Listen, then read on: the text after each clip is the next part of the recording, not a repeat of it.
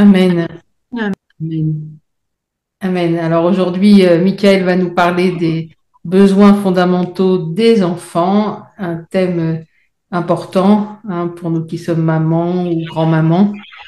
Euh, on peut toujours mieux comprendre après les comportements des enfants suite à cela. Donc, je vais laisser la parole à Michael. Alors bonjour, un rebonjour à toutes mes sœurs. C'est vraiment une joie de vous retrouver aujourd'hui autour de ce thème sur les besoins fondamentaux des enfants, de l'enfant. C'est un thème à la fois vaste et important. Donc on va vraiment euh, l'aborder sous une forme de, de mini-module ce matin. Celles qui veulent prendre euh, des notes Franchement, je pense que c'est une bonne idée aussi parce que ça va nous donner des pistes des petites pistes utiles pour, comme le disait Pasteur Corinne, celles qui sont mamans, celles qui sont grand-mamans ou celles qui tout simplement côtoient des enfants d'une manière ou d'une autre euh, dans leur entourage, puisque Jésus a dit que celui qui prend soin du plus petit d'entre ses frères prend soin de lui-même. Et on a toujours vu que le Seigneur Jésus a accordé une grande importance aux petits enfants. Donc, euh, comprendre l'enfant, c'est l'aimer, et c'est vraiment important pour ne pas passer à côté, justement, d'avoir certaines connaissances. Donc, cette intervention s'inscrit vraiment dans le cadre d'une obéissance à la parole de Dieu, hein, puisque la parole de Dieu demande aux femmes euh, qui ont acquis un certain niveau d'expérience, une certaine expertise dans l'éducation des enfants, d'être en capacité de dispenser de bonnes instructions pour aider les autres à aimer euh, leurs enfants. Et c'est vraiment dans cette dynamique-là que cette intervention va s'inscrire. Donc, elle va avoir lieu en plusieurs séquences, puisqu'il y a plusieurs types de besoins. Donc, aujourd'hui, nous allons parler singulièrement des besoins du corps. Donc, en fait, pour appréhender cette question des besoins fondamentaux de, de l'enfant, il faut considérer l'être dans son entièreté. L'enfant est un être humain, c'est une personne humaine.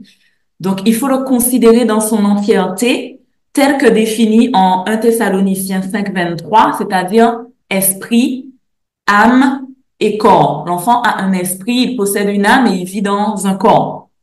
Donc, quand on va parler de besoins fondamentaux de l'enfant, on va devoir considérer les besoins du corps, donc les besoins physiques, les besoins de l'âme, ça veut dire les besoins émotionnels, les besoins mentaux, et les besoins de l'esprit, donc les besoins spirituels et en transversalité avec ça, on pourra inclure tout ce qui est identitaire euh, et même l'imprégnation de la révélation dans l'intellect, mais on fera ça au fil des, des séquences.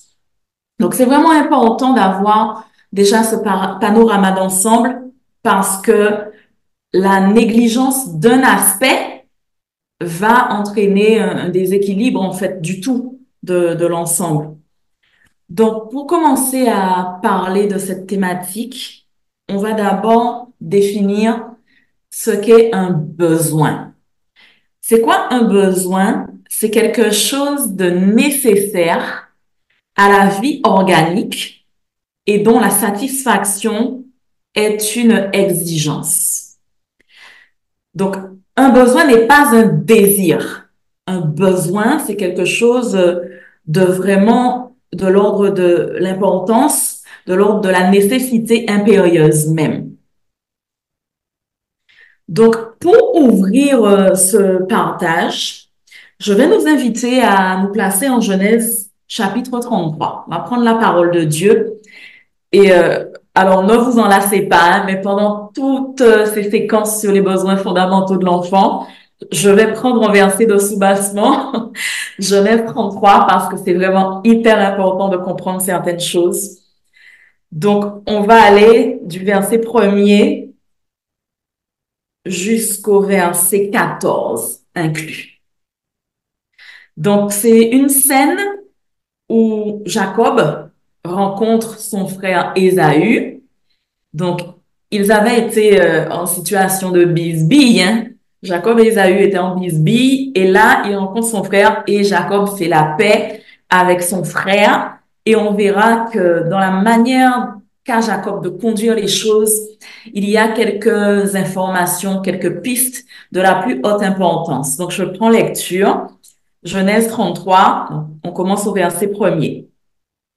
Jacob voit son frère Ésaü qui arrive avec 400 hommes. Il répartit les enfants entre Léa, Rachel et les deux servantes, Bila et Zilpa. Il met en tête les servantes et leurs enfants, puis derrière eux Léa et ses enfants, et enfin Rachel et Joseph.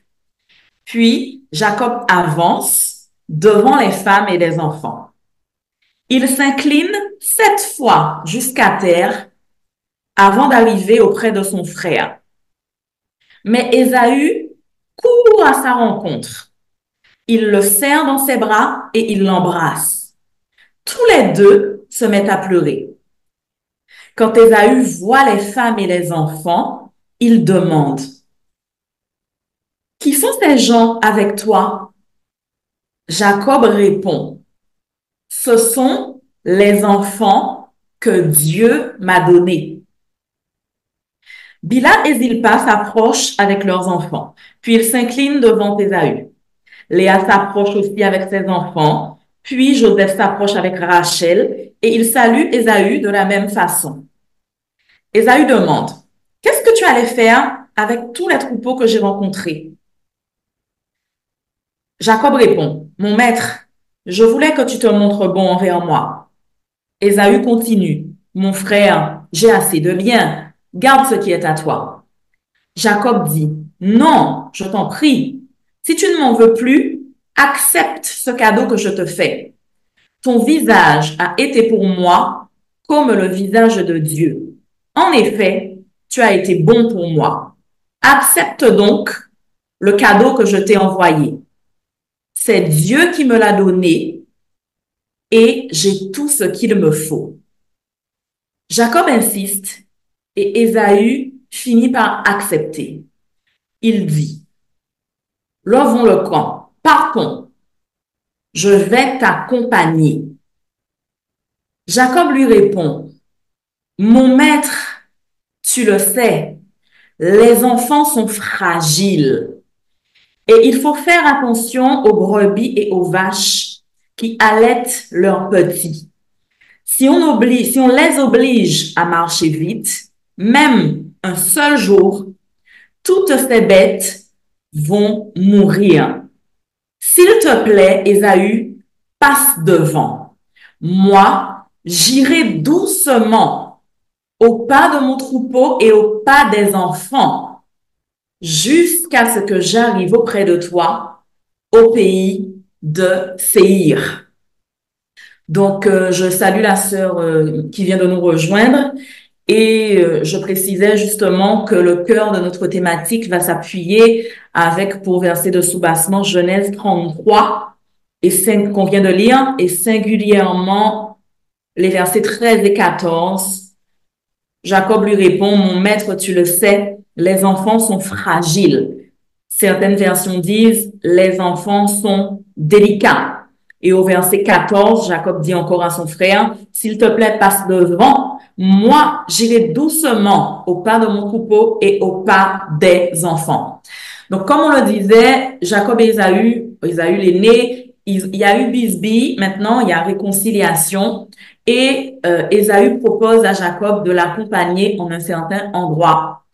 Mais à cela, Jacob lui objecte que les enfants sont fragiles, les enfants sont délicats et qu'il faut prendre ceci en considération et Jacob, en tant que conducteur, va prendre un positionnement et va affirmer qu'il ira doucement au pas des enfants.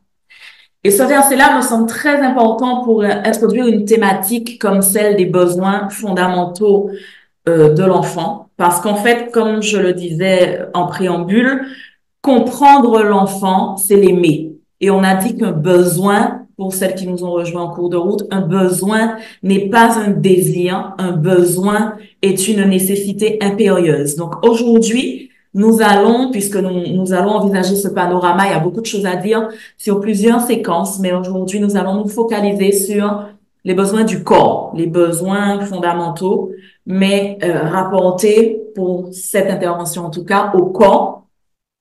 Donc les besoins du corps, ça va être pour un enfant le besoin de nourriture, le besoin de sommeil, le besoin de soins, et quand on parle de soins, on parle de propreté, de santé, et le besoin d'un environnement adapté.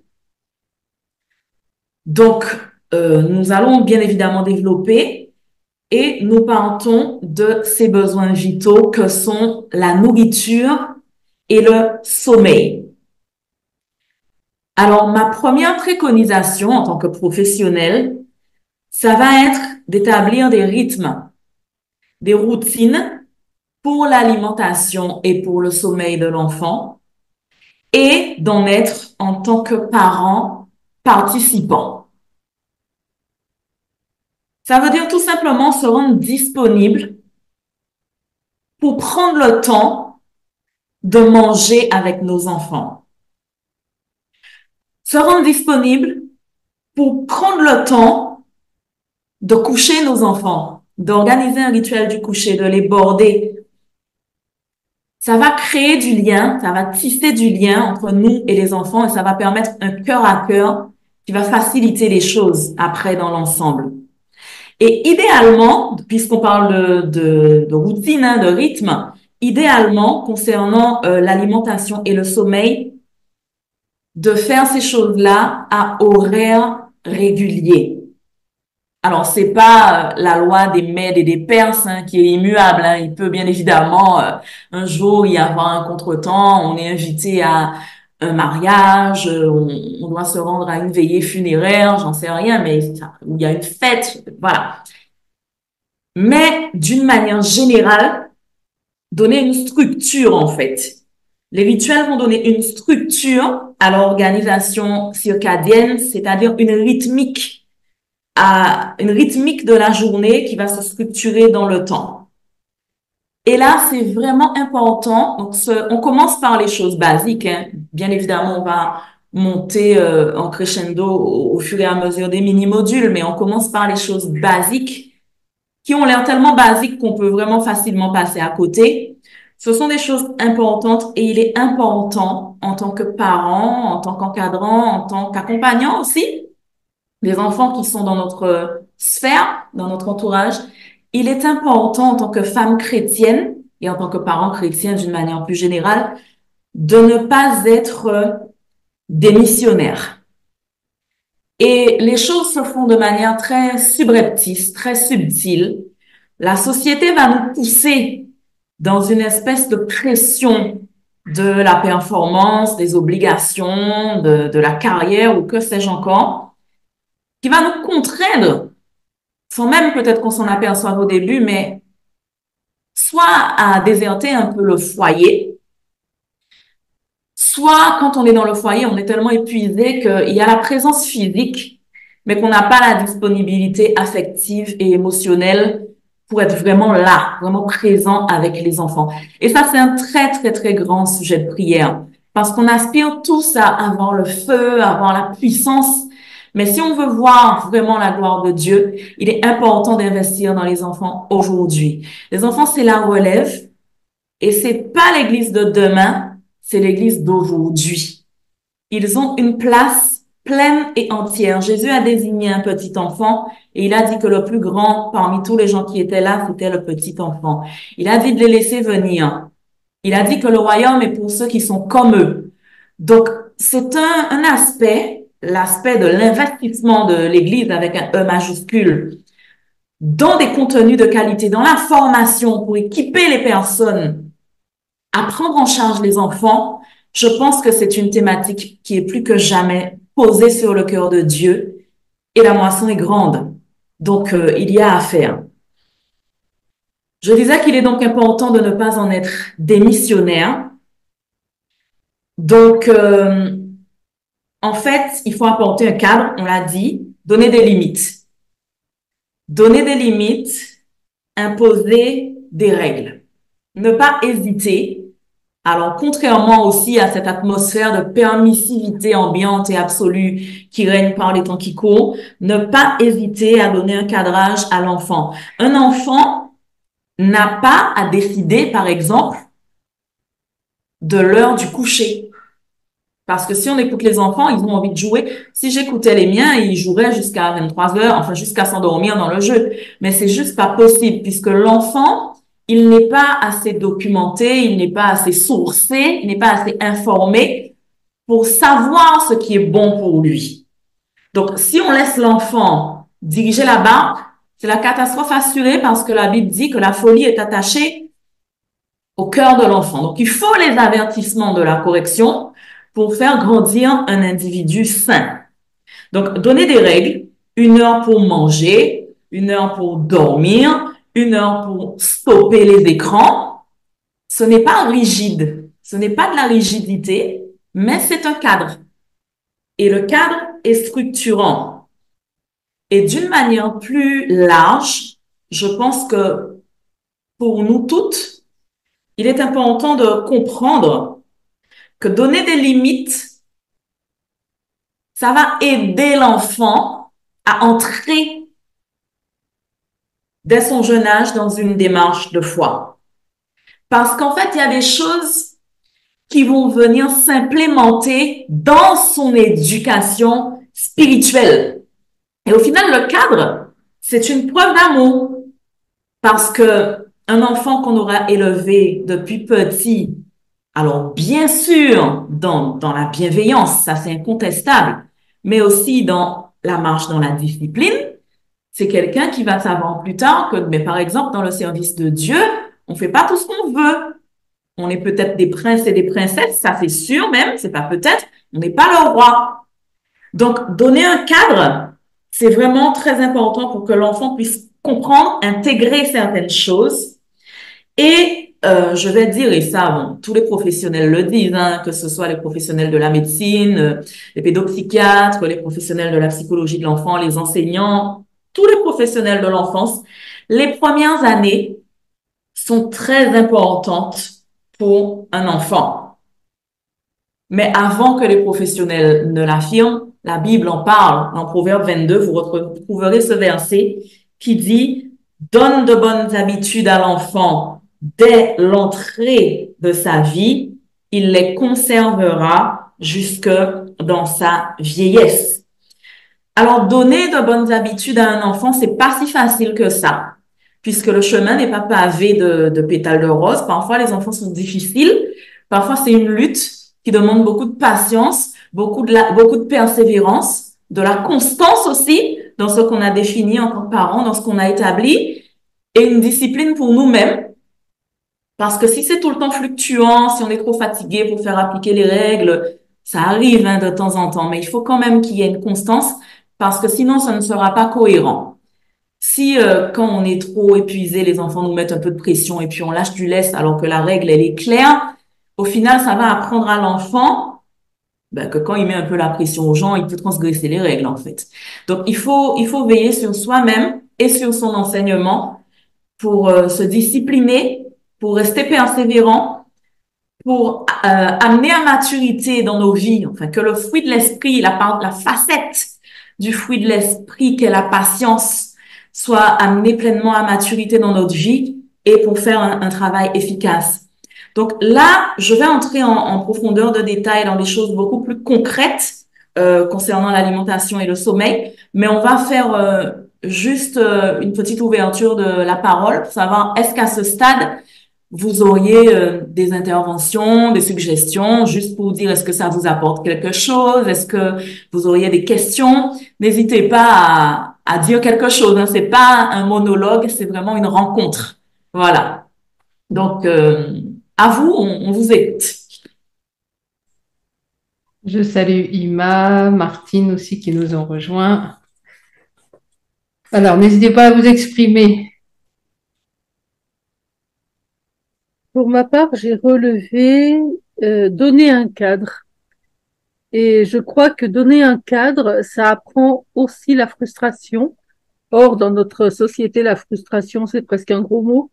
Et pourtant, c'est indispensable pour, euh, pour arriver à gérer euh, bah, la vie, tout simplement. Donc, le cadre euh, va bien au-delà de, de donner des règles. C'est aussi apprendre à être frustré de ce qu'on voudrait tout de suite, peut-être pour avoir mieux plus tard. Mais c'est pas, c'est pas une notion très entendue dans les familles actuellement. Oui, tout à fait. Et je suis complètement d'accord. D'ailleurs, ça fera l'objet euh, quand je parlerai des besoins de l'âme. Alors, je pense que je ferai une thématique. J'avais prévu quatre interventions, mais ce sera peut-être cinq. Je ferai peut-être une thématique sur la discipline. Et c'est vrai qu'on est dans une société qui nous a conditionné, enfin qui essaye en tout cas, hein, de conditionner les gens de telle façon que l'apprentissage de la frustration ce soit devenu, comme disait Odile, presque un gros mot, quoi. Il faut pas, faut pas frustrer. Mais en fait, pour avoir mieux plus tard, mais c'est très juste ce que vous disiez, il faut être en capacité d'être frustré sur l'instant.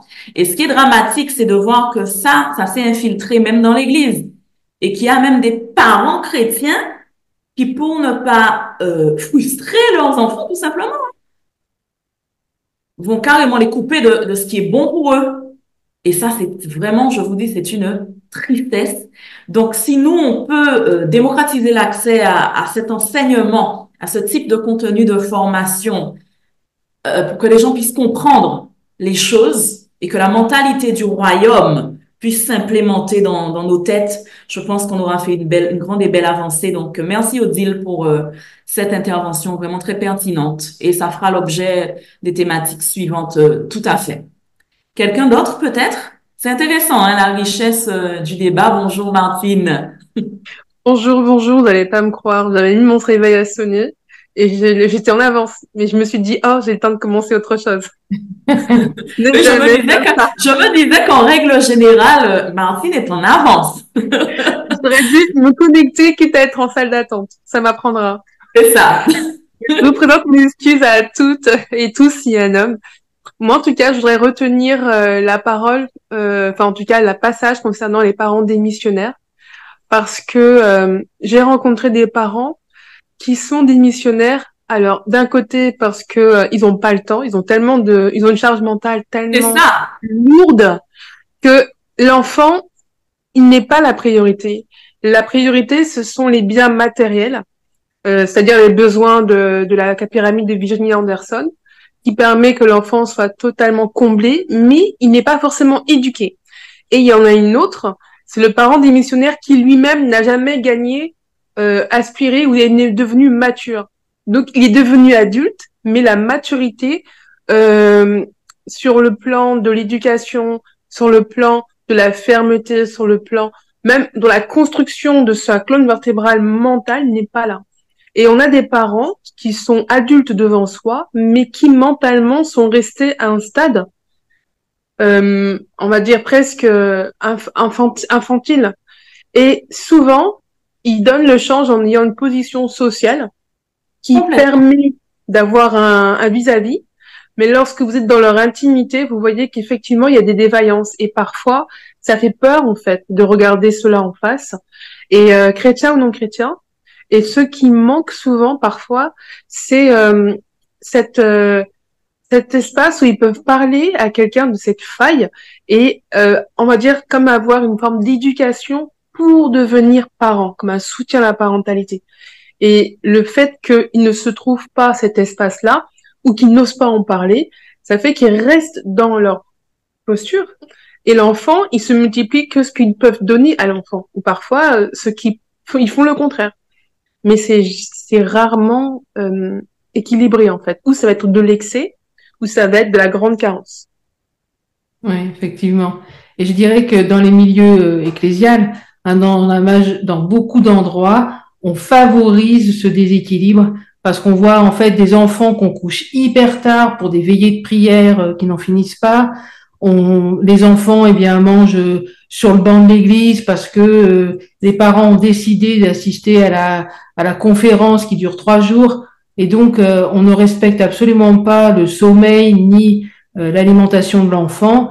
pour notre propres besoins ou même pour le service. Hein. Euh, on voit beaucoup euh, même de serviteurs, de servants de Dieu. Donc c'est quelque chose que dans l'Église on favorise quoi. Au lieu de justement, euh, comme il a été dit là, d'essayer d'enseigner les parents parce que bah on est on est parents, on n'a pas le mode d'emploi hein, forcément. Hein. Exactement. Donc, au lieu d'essayer de d'avoir des ressources pour enseigner et aider ceux qui deviennent parents et qui souhaitent justement comprendre comment fonctionnent les enfants, eh bien, on les pousse dans des choses qui euh, déstabilisent complètement le foyer, déstabilisent les enfants. Et du coup, votre intervention nous encourage euh, énormément, Martine, je pense, Pasteur Corinne et moi-même, puisqu'à travers ces espaces euh, sur l'éducation nationale du royaume, les besoins de l'enfant, tout ça, c'est aussi ce qu'on cherche à, à créer, c'est-à-dire cette bulle, cet espace un peu safe où non seulement on reçoit de l'enseignement, on reçoit de la formation, mais où on peut aussi parler de nos failles, demander le soutien des sœurs dans la prière, etc. Donc, vraiment, votre euh, intervention comme vraiment à point nommé Martine. Et quand vous parliez, ça me faisait penser, parce que nous, là, je pense que toutes les personnes connectées le savent, nous, on, on est fondateurs d'écoles chrétiennes.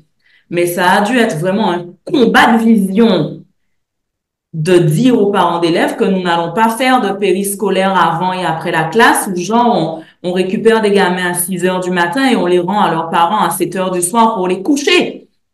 Et les gens nous disaient ah, non, non, non, non, non, il faut.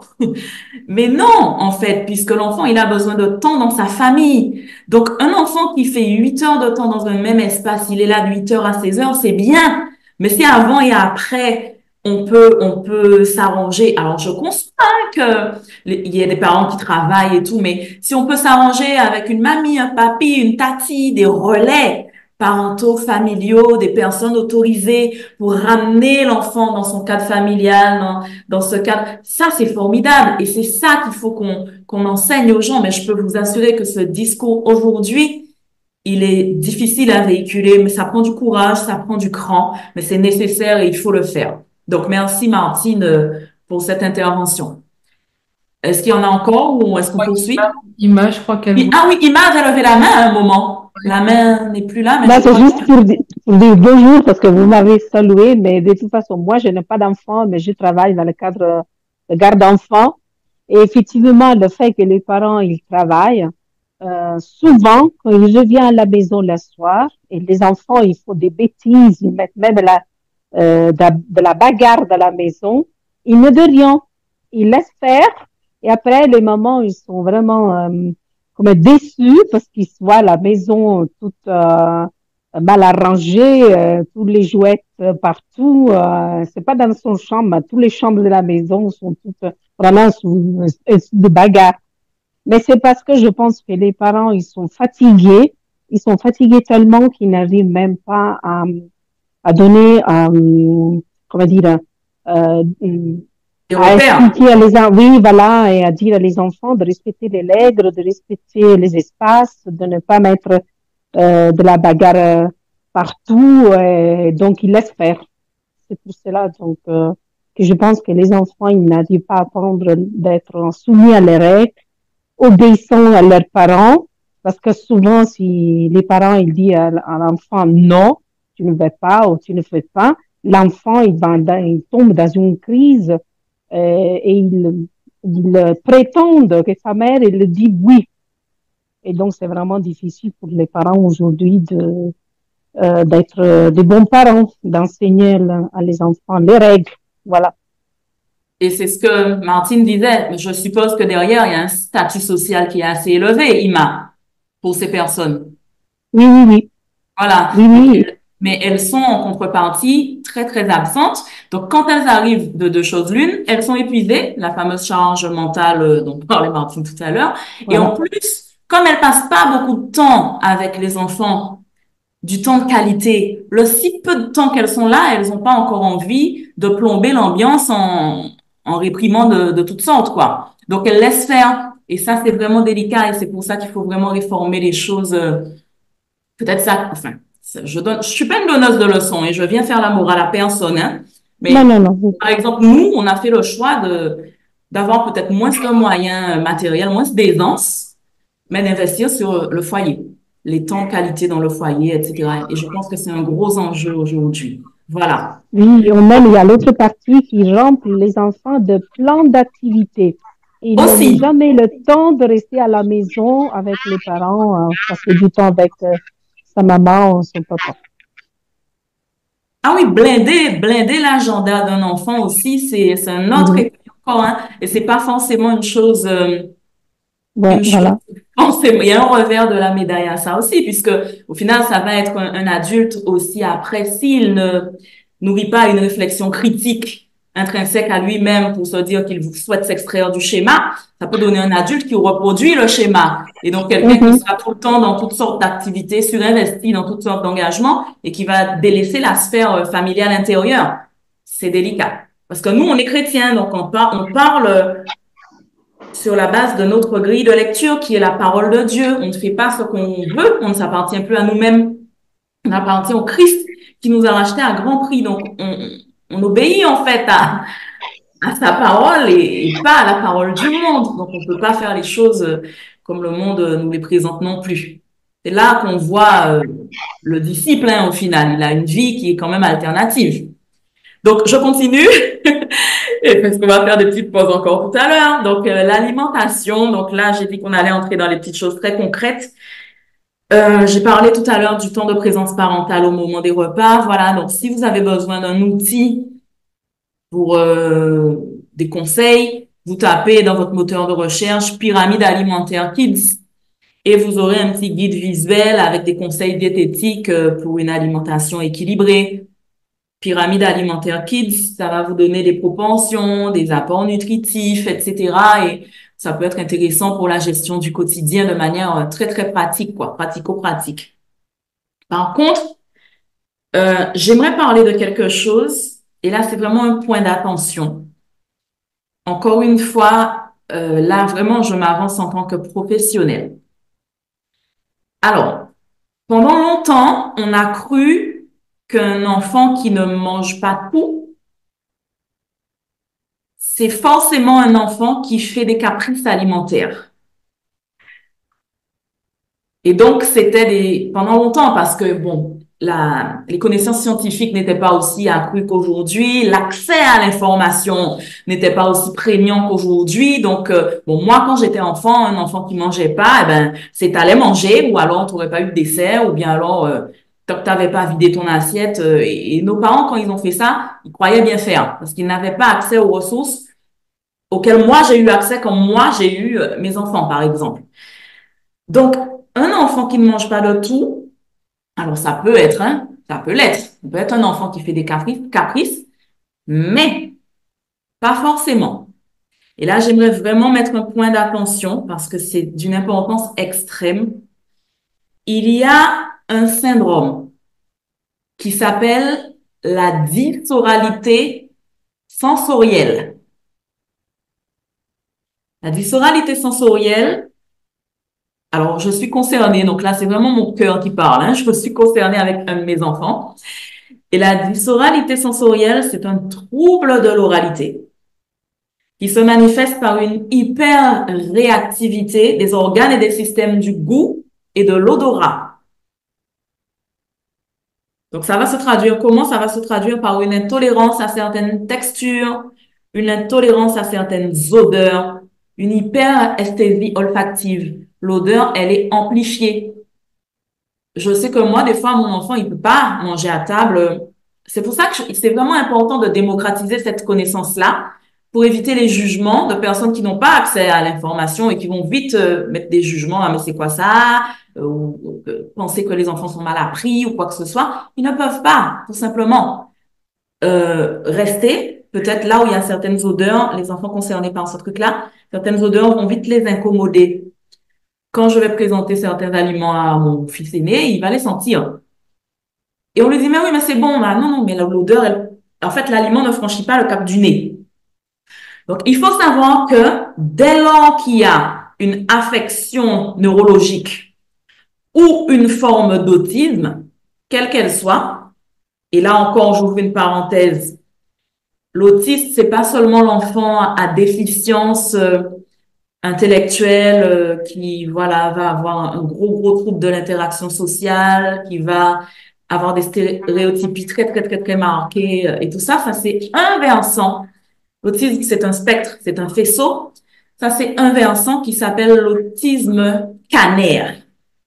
Vous avez un autre versant qui est le versant opposé qui s'appelle l'autisme Asperger. Et là visuellement, il y a rien qui vous dit que vous êtes en face d'un enfant autiste. L'enfant, il est majoritairement surdoué. C'est des gamins qui peuvent euh, vous lire la Bible à deux ans et demi. Vous comptez jusqu'à 100 euh, alors qu'ils ont 23 euh, mois. Comptez faire des associations.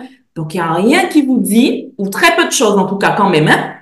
Mais quand, enfin, ça c'est pour les parents parce que vous connaissez votre enfant, vous savez comment il évolue. Mais au regard extérieur, vous ne verrez pas tout de suite qu'il y a quelque chose. Et quand euh, vous verrez que l'enfant fait certaines choses, vous pouvez euh, juger. Il faut pas. Parce qu'en fait, on n'a aucune idée de la réalité des gens à l'intérieur et de ce qu'ils vivent. Donc, 80% des enfants concernés par ce type de problématique neurologique ont, sont porteurs du syndrome de dysoralité sensorielle et on n'en guérit pas. C'est pas une maladie, c'est un syndrome. Donc, c'est la grâce de Dieu qui va vraiment nous aiguiller en termes de créativité pour voir comment faire avec l'enfant, comment introduire, ne pas forcer, ne pas brusquer, surtout pas partir dans le ne termine pas ton assiette sinon tu n'auras pas de dessert, etc., etc. Mais au-delà de ça, il faut aussi savoir que ce trouble-là comporte, euh, pardon, concerne un quart des enfants à développement normal. Donc, si j'ai une population de 100 enfants devant moi, que je coupe en quatre, je fais quatre groupes, j'ai 25 enfants de chaque côté. Sur les 100, j'en aurai 25 qui potentiellement pourraient avoir ou être porteurs du syndrome de dysoralité sensorielle. Donc, un enfant qui veut pas finir son assiette, c'est pas forcément un enfant capricieux. Attention. Et c'est important, donc, de discerner, hein, de, de jauger un peu pour voir qu'est-ce qui se passe, pour parler avec l'enfant, communiquer pour chercher à comprendre, ouvrir le dialogue et s'entourer de personnes suffisamment bienveillantes pour être non jugeantes. Quand mon fils aîné était petit, deux ans et demi, genre, il ne, alors Dieu merci, hein, Jésus a, a travaillé et on a avancé, voilà. Il ne mangeait que les aliments à une certaine température. Euh, même les biscuits. Donc, c'était évidemment éminemment compliqué parce qu'il fallait passer tout au micro-ondes, donc il fallait avoir un micro-ondes là où on allait et tout. Bref. Et un jour, alors, une personne absolument pas mal intentionnée, qui ne l'a absolument pas fait méchamment, et ça, je persiste et je signe, nous a sorti euh, tout de go, euh, ah, mais c'est de la dictature. Ça, faut pas faire, en fait. Vaut mieux s'abstenir quand vous voyez certaines choses, soit interroger ou s'abstenir parce que vous savez pas. Et c'est déjà hyper, hyper, hyper brutal psychologiquement pour un parent de, se rendre compte que son enfant évolue différemment. C'est difficile psychologiquement de, parce qu'on n'a pas le mode d'emploi, comme disait Pasteur Corinne, déjà de base. Donc, on a encore plus pas le mode d'emploi quand les choses deviennent compliquées. Donc, quand on prend des trucs comme ça, mais en interne, c'est déjà douloureux, psychologiquement, de faire face. La personne, elle le dit sans méchanceté, j'insiste, et en rigolant en plus. Mais quand vous vous prenez un, c'est de la dictature, alors que c'est pas la dictature, en fait, c'est difficile. Donc, c'est vraiment important de, de comprendre les choses et Dieu me donne aujourd'hui la possibilité de, de pouvoir démocratiser l'enseignement. Gloire à son nom pour aider les gens, justement, aider les enfants aussi. Donc, dans ces cas-là, il existe des possibilités de prise en charge pluridisciplinaire.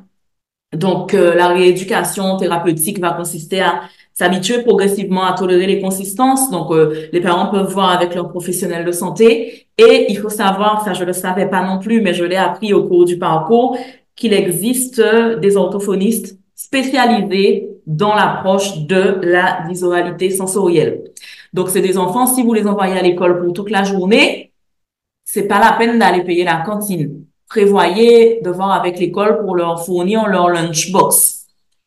Moi, j'en ai deux comme ça où c'était même pas la peine, quoi. À l'école, où les parents, ben, donnent les gamelles et même si ça, ça vous semble très invariable, ce qu'il y a dans la gamelle, au moins on donne à l'enfant ce qu'il mange, quoi. Et c'est déjà vraiment pas mal qu'il mange. Donc, c'est vraiment important, important de rester non jugeant et, surtout pas cet aspect de l'éducation à l'ancienne. Tant que pas fini ça, t'auras pas le dessert. Il y a une fille, euh, qui témoignait, elle était professeure, je crois, à Cannes elle est écrivain, c'est une grande intellectuelle, une éminence grise de sa spécialité, et puis elle était profil Asperger, et elle racontait que petite, on l'avait forcée à manger un plat de lentilles.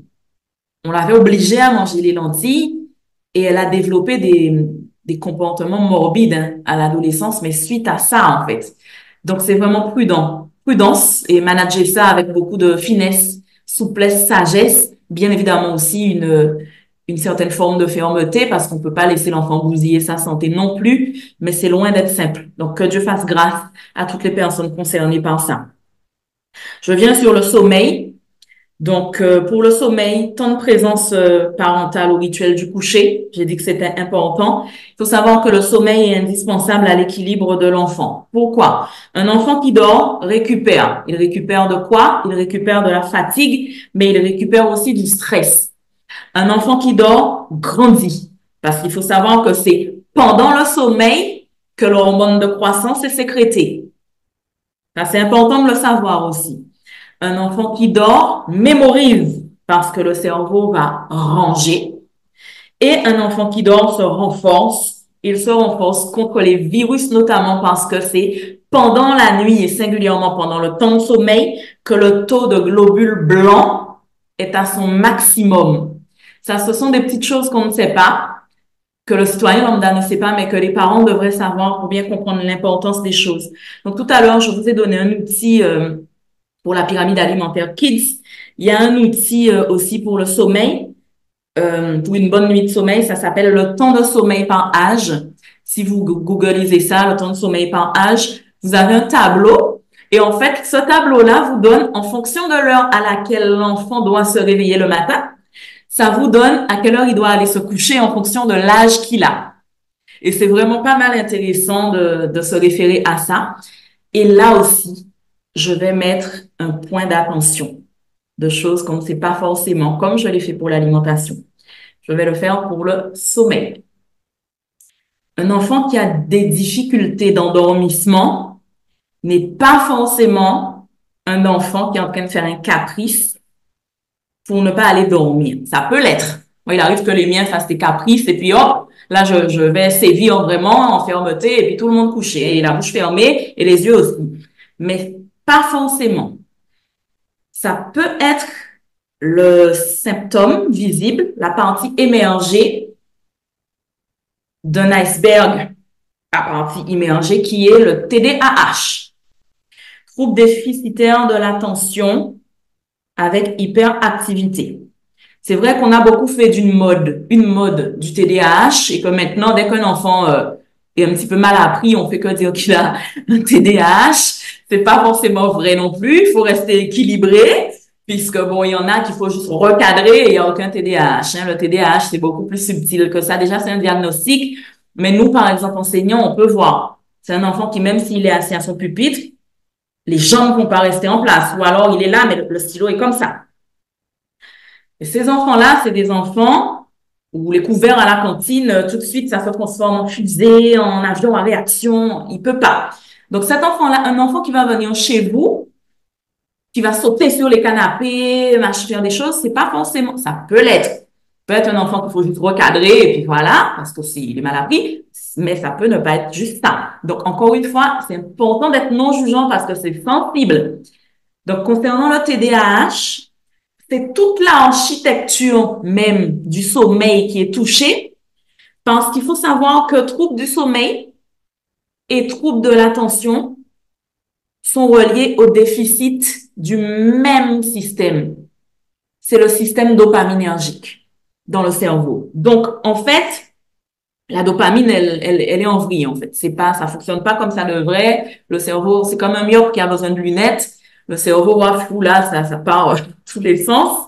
Donc, euh, l'enfant a besoin d'aide, en fait. Donc, ce qui peut aider à réguler pour un endormissement paisible, en termes de pistes très pratiques, c'est euh, des horaires de repas réguliers. Alors, c'est vraiment structurant. Hein. Ça a été prouvé par euh, des études que la régularité, ça aide hein, à gérer le TDAH. Une activité physique importante, mais non tardive. Donc, les enfants hyperactifs, faut les, enfin, faut les faire se dépenser physiquement, en fait. L'enfant doit se défouler physiquement, mais pas tard parce que ça va exciter le cerveau s'il le fait juste avant d'aller se coucher. Et il faut rafraîchir la chambre. C'est important. Donc ça, ce sont des petits tips très utiles, très pratiques hein, pour gérer le quotidien. C'est important de ne pas euh, de rafraîchir la chambre. Donc, bon, nous, on va ouvrir la fenêtre le soir. Les personnes qui vivent en Europe, si c'est l'hiver, la consigne, c'est pas de la rafraîchir, mais c'est de ne pas la surchauffer. Je sais que dans l'Hexagone, on nous disait 19 degrés. Parce qu'en fait, la température fraîche, elle favorise l'endormissement. Voilà, donc voilà pour les aspects pratiques. Et c'est là que je vais emboîter le pas à ce que disait euh, Pasteur Corinne tout à l'heure. Avant de venir aux soins et à l'environnement, hein, qui seront les deux derniers points, et après on aura fini. Euh, Pasteur Corinne, quand elle a parlé après Martine, elle disait que justement l'Église valorise certaines choses, certains comportements qu'elle ne devrait pas valoriser. Et justement, je ne savais même pas qu'elle allait dire ça, mais dans mes notes, il y a Genèse 33, verset 14, faire évoluer la communauté au rythme et au pas du jeune enfant. Les responsables spirituels, les leaders, marcher ensemble dans la sérénité. Les enfants ne sont pas l'église de demain, ils sont l'église d'aujourd'hui, mais il faut qu'on les prenne en considération.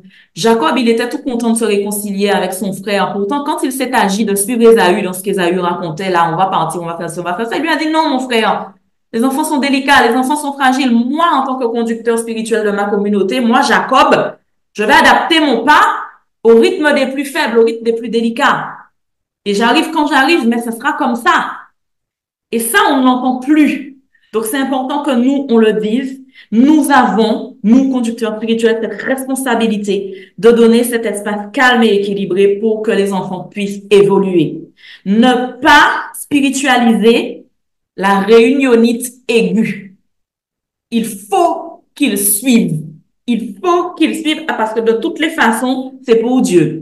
Respecter le fait que les enfants le lendemain sont scolarisés, ils ont besoin de se coucher tôt, d'avoir leur quota de sommeil pour récupérer, pour être conforme le lendemain. La vie de famille est une priorité et devant Dieu, hein, c'est la parole de Dieu qui le dit, hein, c'est pas Michael Labri.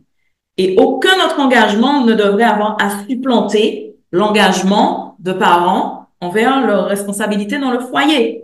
Ne pas surcharger son programme pour que la famille puisse se retrouver ensemble, que les pères prennent leur sacerdoce royal dans la famille. Le culte de famille est une semence formatrice.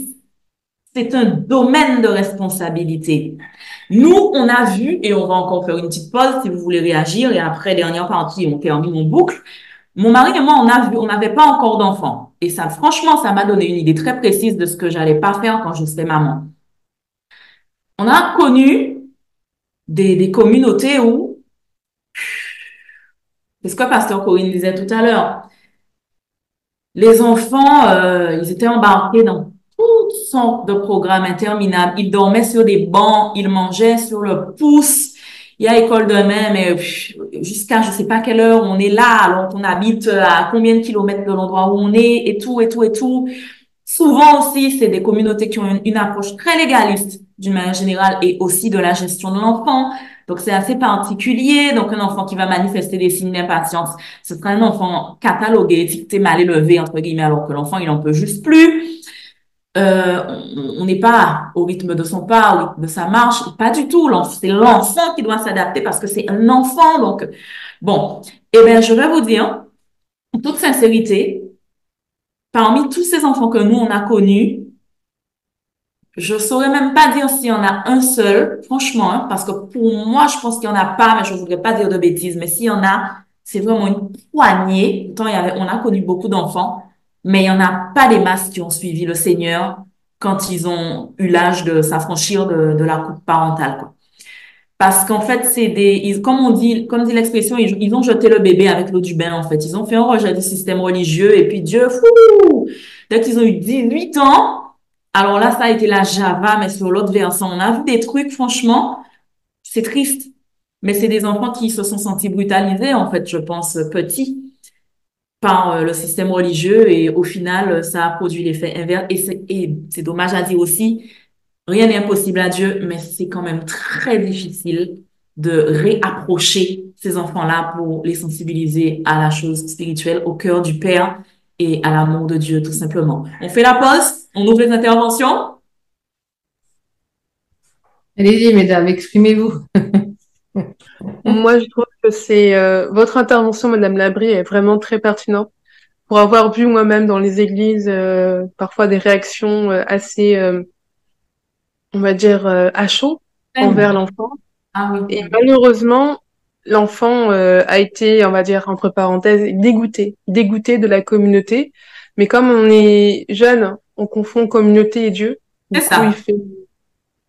il ferme la porte et c'est souvent dans sa vie personnelle, lorsqu'il traverse un coup dur, donc ça veut dire que lorsqu'il est éprouvé dans sa chair ou euh, quelque chose qui lui tient à cœur, à ce moment-là, quand Jésus frappe, il l'ouvre, mais parfois même, il veut plus mettre les pieds dans l'église. Il y a un traumatisme qui s'installe. Et euh, la Bible dit, euh, par manque de connaissances, mon peuple périt. Mais c'est des familles qui périssent à ce moment-là. Parce que l'enfant, il nourrit une amertume, il est offensé, parfois humilié, public. Complètement. Parce que les parents, euh, les parents sont vexés, donc publiquement ils répondent, sauf que c'est pas la même hauteur. On est un adulte et un enfant, et euh, l'enfant va garder cette amertume, cette offense, qui va produire le fruit de l'éloignement de l'Église. Et, euh, il va fermer son cœur, alors que le plus important, c'est travailler l'attachement, l'attachement avec l'enfant que Dieu t'a confié. Et parfois, euh, même les personnes dans l'Église qui peuvent être choquées n'osent pas conseiller par peur d'être accusé de mettre son nez dans les affaires de l'autre. Et moi, je confirme effectivement que j'ai vu des jeunes euh, ben, disparaître disparaître parce que ben dégoûté. Ma propre famille, je peux le dire, sur trois, sur six enfants, nous sommes, euh, allez deux, deux persévérants. Eh ben. Ça a été une, une, hécatombe. Donc là, c'est le Seigneur qui, dans la vie privée de chacun, euh, travaille. Mais c'est d'abord de la guérison, d'abord de la réconciliation. Et c'est malheureux, hein, parce que c'est du gâchis et du temps perdu. Après, Dieu n'est pas en retard et il rattrape le temps perdu. Il récupère les années que les sauterelles ont dévorées, mais à quel prix? Parce que bien, bien souvent, l'enfant s'est investi plus loin de Dieu, et quand il revient, il a des casseroles. C'est ça.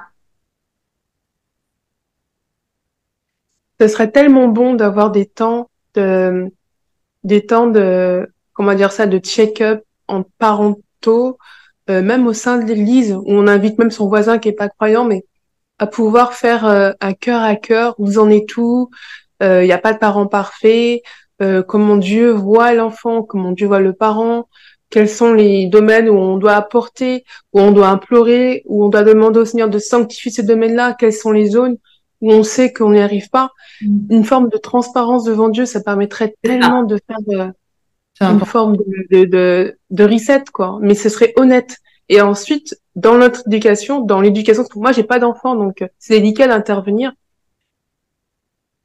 Cela dit, lorsqu'on n'est pas euh, en, on se remet pas en question, malheureusement, il n'y a pas le pardon. Et quand il n'y a pas le pardon, ben, on conserve les. Donc moi, j'aime beaucoup ce que vous apportez, et je me dis, ça manque tellement dans les églises. Après, il y a un autre point que j'aimerais soulever, et je pense que ça nous concerne aussi un peu toutes, nous, en tant que femmes. C'est au niveau des enfants qu'on oblige à manger. Euh, moi, je suis d'une génération où les parents, effectivement, disaient, euh, tu restes à table jusqu'à temps que tu aies fini ton assiette. Mais ça a des conséquences après sur notre vie d'adulte, et on se sent obligé de finir l'assiette. Non, mais c'est un, un comportement, mais tu parlais de comportement morbide, mais je pense que beaucoup d'entre nous, on a ce comportement.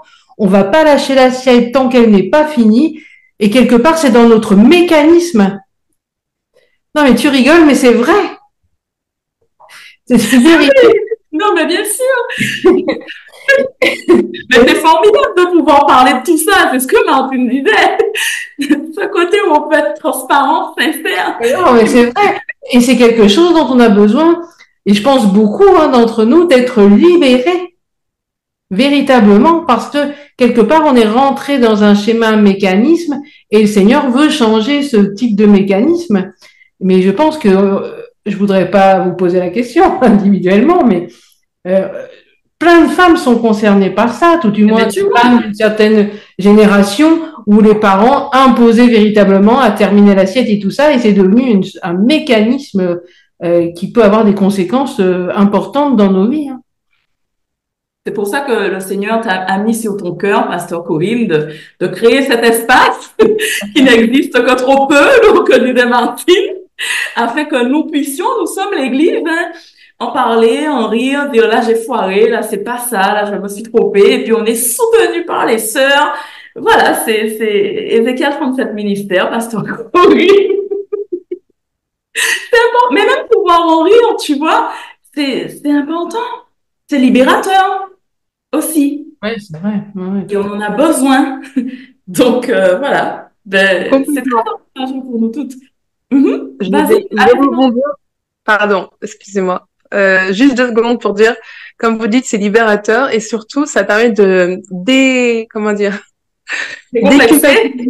décomplexer, déculpabiliser et de permettre que les choses retombent de manière à aborder la vie avec légèreté Amen. et plus en lumière que dans leur enfermement, le secret, parce que ça dévore tellement de choses et souvent quand on met en lumière, il y a une gangrène et il faut couper, alors qu'en fait, si ça avait été traité dès le départ ou euh, parlé, mis en lumière, prononcé, énoncé, ah là là, Bienvenue à, à EZ37M, Martine. Martine finit son assiette. Moi, je, je pense que la nourriture, ben, c'est un des besoins primaires, euh, a, a certainement choqué beaucoup de personnes, hommes comme femmes. Malheureusement, ça peut être la boulimie ou la, Et la l'anorexie. l'été derrière. C'est, ça peut devenir même psychologique, enfin spirituel et psychologique derrière du coup. Tout à fait. Tout à fait. Ça manque, hein. Il faut, il faut des, des interventions, des formations comme ça. Franchement, Pasteur honnêtement, la prochaine fois, euh, aller au café papier, proposer une soirée et il faut faire de la promo, même à la radio et inviter les femmes. C'est pas une question de dénomination d'église, c'est une question de cœur à cœur. Quelle est la vision de Dieu pour euh, pour toi en tant que femme, en tant que mère, en tant qu'épouse? Et quel est euh, le projet de Dieu pour ta vie? Alors oui, tu as des failles, euh, tu t'es foiré quelque part, mais c'est pas grave. Jésus, l'amour de Dieu, justement, il est tellement grand, mais il faut l'apprendre, il faut l'écouter et euh, c'est libérateur. Donc on peut, franchement, honnêtement, cet espace-là, il est, moi, je me sens privilégiée, personnellement, d'en bénéficier. Inviter des femmes dans elle, Martine. Mais bien Dans elle. Moi, je vois des déjà femmes de qualité. papier, soirée, euh, cœur à cœur, euh, euh, enfin, je sais pas, mais en tout cas, quelque chose qui permette à la femme enfin de libérer la parole et de se sentir bien. Moi, je vois des canapés roses partout, des bonbons, des ballons. Et on invite des femmes. on dit, Nourriture, de la nourriture. Non, blague à part. décomplexer tout ça. Parce On que vous savez, le, pro- le problème, c'est que discret, nous, hein. Mais qui nous cherche, nous trouve. Qui cherche, trouve. Elles vont nous trouver. Celles qui doivent nous trouver vont nous trouver, Martine. Vous nous avez trouvé. Depuis Marseille, vous nous avez trouvé, Martine. c'est vrai, c'est une grâce de Dieu. Franchement, Dieu, nous a quel dommage que vous ne puissiez pas être à la rencontre présentielle cet après-midi, Martine. Oui, mais parce qu'en fait, les, euh, il y a euh, une, une équipe qui vient de Marseille pour réfléchir avec euh, l'église de Jean Poulier, où je vais, pour la marche pour Jésus. Et en fait, ils aimeraient faire un événement et ils ont demandé aux membres de l'église de venir. Donc, personnellement, je ne suis pas super concernée parce que j'ai pas de rôle dedans. Mais je me suis dit, par curiosité, Mhm. est-ce que là, pas, il y a pas, il y a pas? C'est pour ça, mais c'est vrai que j'ai déjà programmé pour devenir cet après-midi. Ah ben oui, il y en aura d'autres. Il y en aura. Alors, s'il n'y a pas d'autres interventions, on va continuer pour pas Ah, trop déborder. Fanny? Oui, oui, oui. Merci, Michael. C'est très intéressant. J'aimerais avoir euh, un point de vue sur les enfants qui dorment beaucoup. Qu'est-ce que ça peut cacher? Est-ce que c'est normal? Je pense Comment est-ce qu'il faut gérer le... Qu'est-ce que tu entends dormir beaucoup? Parce que ça peut être aussi la période de croissance, hein. Tu sais, en période de croissance, il y a des enfants qui vont manger plus.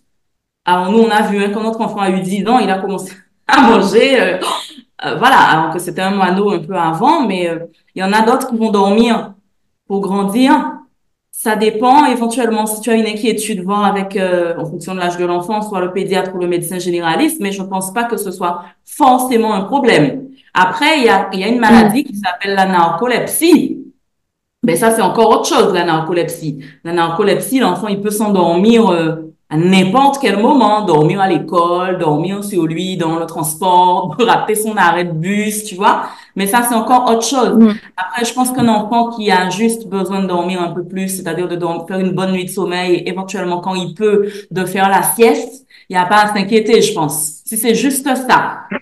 Maintenant, si c'est un enfant qui prend sommeil sur lui, euh, s'il est debout, s'il est assis, s'il est en train de faire un truc, ça, ça peut être une narcolepsie, donc voir éventuellement avec un professionnel de santé. Mais tant que c'est circonscrit à une période de croissance, genre un ado ou tu vois, qui a des activités normales, entre guillemets, mais qui a besoin de faire euh, genre 9-10 heures par nuit et de faire une sieste l'après-midi quand il peut, moi, je me serais pas inquiétée quand même pour ça.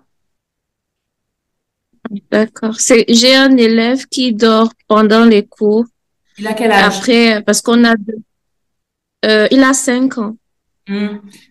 Ans. Donc, on a contacté les parents pour demander à quelle heure est-ce qu'il dort le soir. Mhm. Les parents nous ont dit à 9 heures, 9 heures du soir. Mais à l'école, à 10 heures, il a très sommeil. Donc, parfois, on le fait dormir. Mais à 14 heures, il a encore très, très sommeil. C'est, En fait, trouvé ça un peu étrange. Moi, Mm. ça c'est c'est étrange. Mon conseil, ma préconisation, on avait eu un cas comme ça en fait. C'était deux frères et euh, les enfants, euh, ils s'endormaient en fait à 10 heures. Une fois, ils s'étaient endormis sur la table et tout et tout. Et en fait, les parents les mettaient couchés à l'heure. Et une fois que tout le monde était couché, en fait, les enfants s'étaient relevés. Ils étaient partis chercher les téléphones. Ils avaient les codes. Bon, c'est eux qui nous avaient confié ça, hein, donc on leur a passé gentiment un petit savon et ils ont plus recommencé après. Et puis on a dit aux parents et les parents avaient confisqué, changé les codes et tout. Mais les parents, en fait, les enfants se relevaient par derrière en fait et pendant que tout le monde dort, ils partaient, ils prenaient les téléphones, ils mettaient ça sous leur plaid, ils jouaient, ils jouaient une bonne partie de la nuit et du coup quand c'était l'heure de se réveiller pour aller à l'école, c'est là qu'ils avaient besoin d'aller dormir. Et à 10 heures, il y avait plus personne au bataillon, ils dormaient. Donc, faut, faut vraiment voir, est-ce qu'au niveau de la structure du sommeil, parce que c'est un fait que les parents le couchent à l'heure, mais en fait, moi, si j'étais toi en tant Mhm. qu'enseignante, j'aurais vu les parents et je leur aurais dit d'observer, d'observer.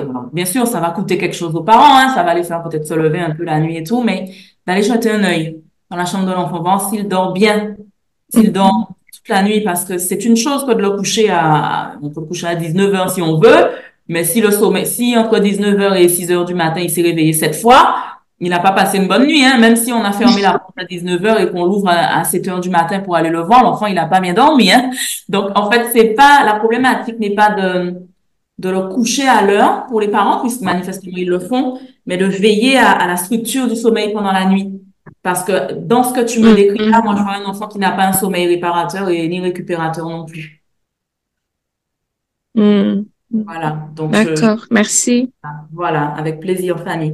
D'ailleurs, je crois que les téléphones, ils ont une grande part de le fait de, de responsabilité hein, pour beaucoup d'adolescents et tout ça qui passent C'est pas facile, hein, maintenant, hein. C'est pas facile. pas possible sur téléphone euh, et qui le lendemain ils sont d'équerre, quoi. hein. J'ai même vu qu'il y a une nouvelle maladie euh, qui a été répertoriée. Ça s'appelle le dormeur sentinelle. Puisqu'on parle de sommeil, le dormeur sentinelle, ben, ça va être quelqu'un qui va dormir, mais avec son téléphone euh, sous l'oreiller, quoi, mais allumé, quoi, en mode notification. Et à chaque fois qu'il y a une notification qui passe, pour ne pas rater l'actu, en fait, de, de la notif, ben, la personne va se, enfant comme adulte, hein, va, va aller regarder, euh, toute la nuit. Donc, donc, la personne dort, mais la personne est en veille, donc dormeur sentinelle, et ça, ça a plein de conséquences qui sont pas bonnes en fait. Donc, il vaut mieux couper ça, hein, la nuit, couper tout ça, et puis on, revient demain matin. Hein. Voilà, c'est ça. Les jeux vidéo, hmm? les jeux vidéo aussi. Hein. C'est clair, mais c'est difficile maintenant. C'est vrai qu'ils grandissent avec, c'est leur génération. On peut pas leur couper ça comme nous, on n'avait rien de tout ça. On peut pas leur couper mais il faut trouver des, des parades régulées, donner des heures, et puis confisquer quand ça va trop loin. Moi, j'ai pris, j'ai pris deux ou trois écrans, et puis basta. Hein. Tu sais pas le gérer, tu voilà, c'est pas possible. Donc, essayez. Je suis pas non plus sortie de l'auberge, hein, mais c'est c'est vrai que c'est une problématique actuelle, mais il faut gérer ça. Faut gérer cette affaire d'écran, et puis la lumière bleue aussi. ça agit sur le cerveau et ça contribue à faire en sorte que le sommeil soit de moins bonne qualité en fait. Donc une heure pour peut-être arrêter les écrans, genre à 20h, euh, voilà, 20h30, on, on sait qu'on va dormir à 21h, 21h30, mais on arrête tout ça. C'est important, c'est important. Voilà. Odile, quelque chose? Odile, oui. Euh, oui, euh, je, je crois que cette problématique de gestion de, des enfants est quand même symptomatique de notre, de notre civilisation. Euh, dans, la, dans la Bible, les, les jeunes parents apprenaient des anciens. Euh, dans, les dans diverses sociétés, c'était comme ça. Mais aujourd'hui, euh, on apprend à conduire, on apprend un métier, on apprend à lire, on apprend une langue étrangère, mais qui apprend à être parent? Et je crois que c'est...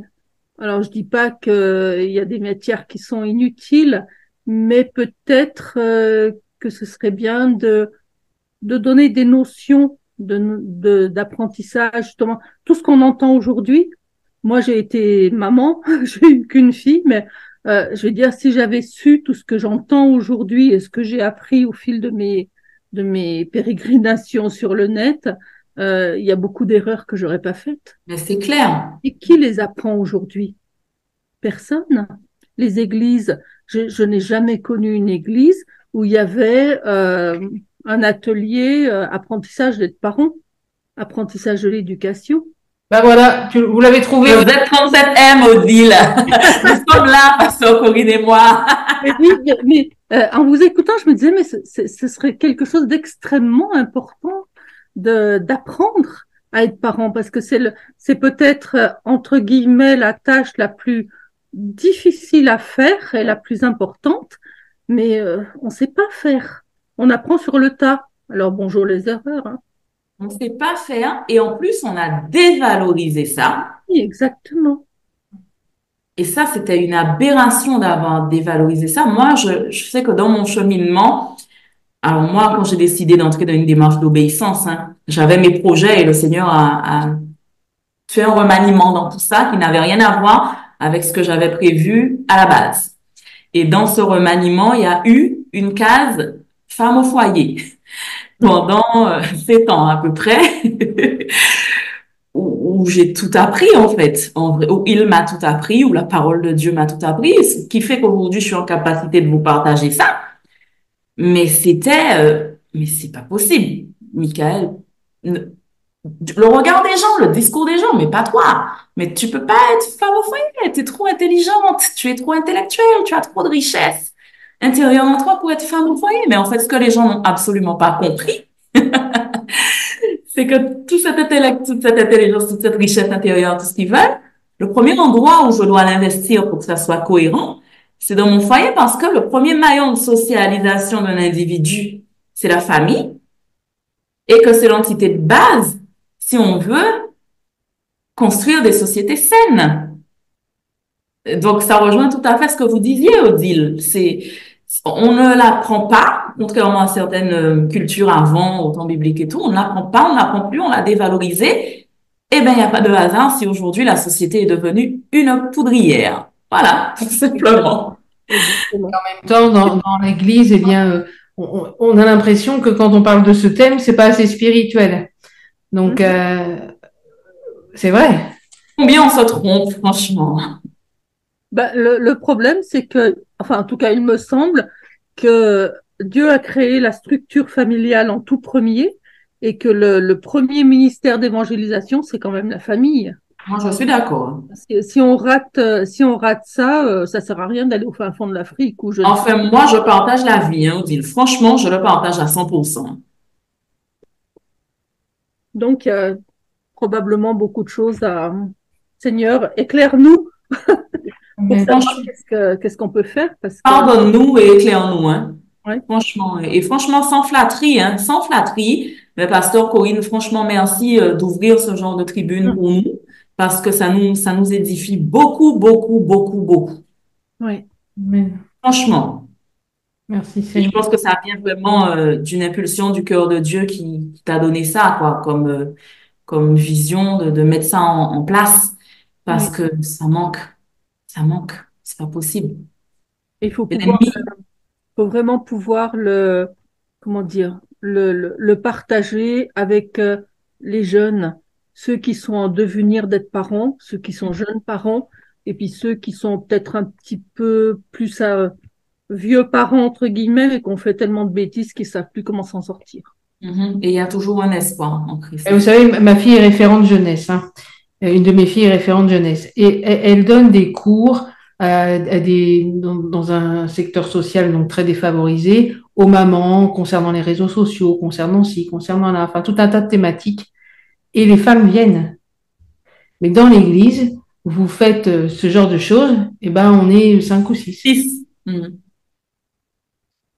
Alors que dans le monde, les femmes viennent. Que Dieu nous pardonne, hein, vraiment. Mais je Parce crois qu'on ne peut pas démissionner de ce mandat-là. Mais je crois que ça, ça, ça rejoint ce que vous disiez tout à l'heure. Euh, le, le, le rôle de parent, c'est bah, c'est tellement pas spirituel. Il y a tellement des choses qui sont plus spirituelles que ça. Et je crois qu'il faudrait remettre les choses à leur place. Mhm. Que le Seigneur nous aide. Après, euh, ça soulève aussi des erreurs peut-être qu'on a commises, mais euh, eh bien, euh, il n'y a aucun parent parfait et je pense qu'il est important, bien, euh, une fois qu'on voit qu'on a commis une erreur, qu'on comprend tout du moins que on a commis une erreur, bien, euh, on demande pardon à Dieu et il nous pardonne, quoi.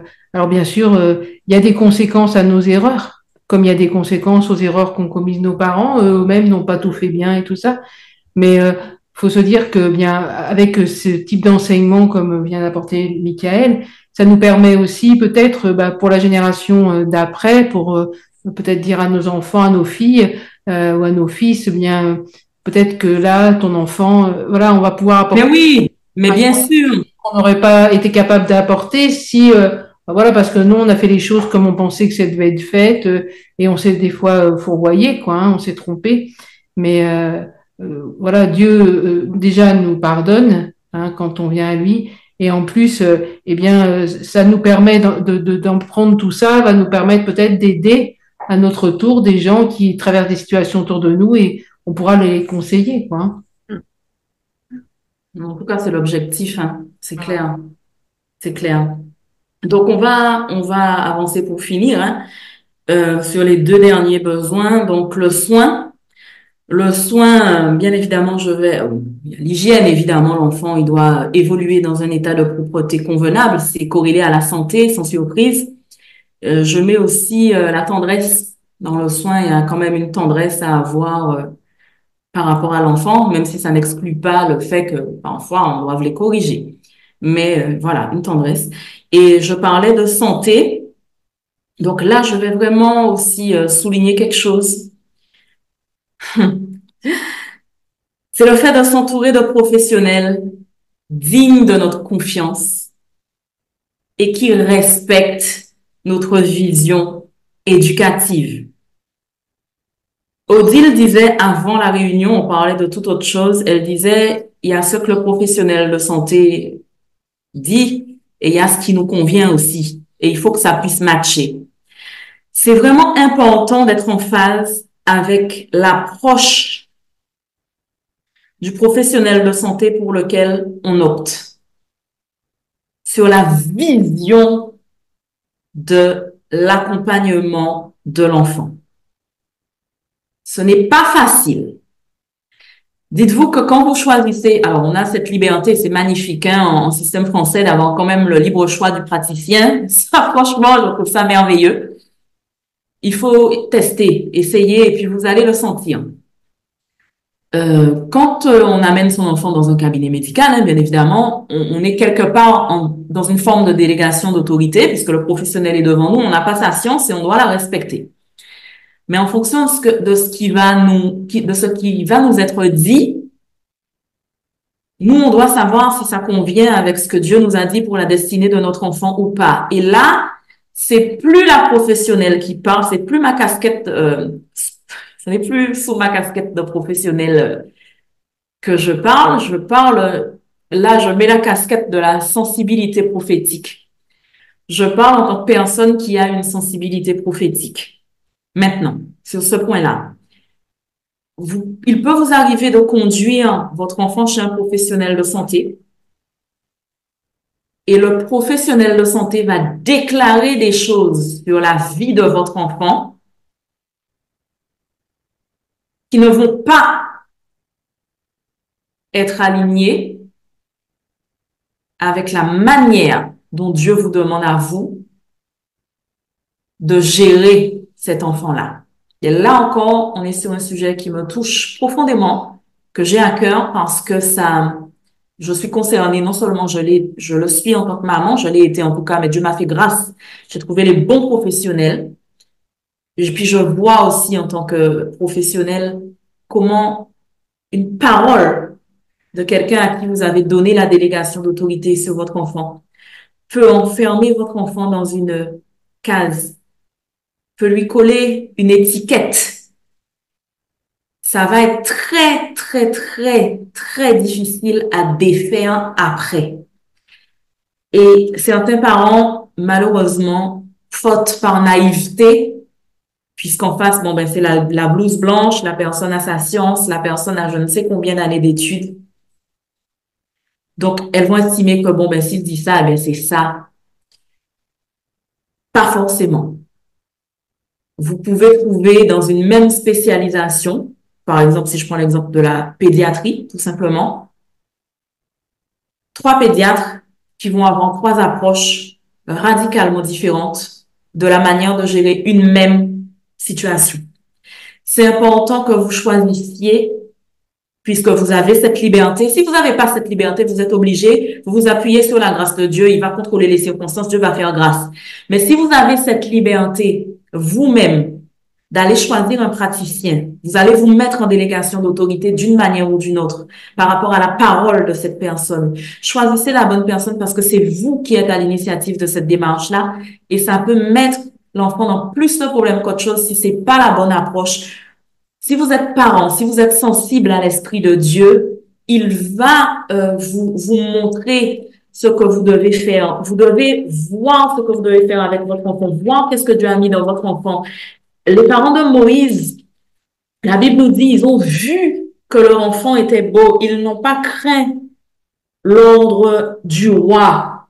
Il y a un verset, je ne l'ai pas noté, mais pour une prochaine, c'est en Genèse 27.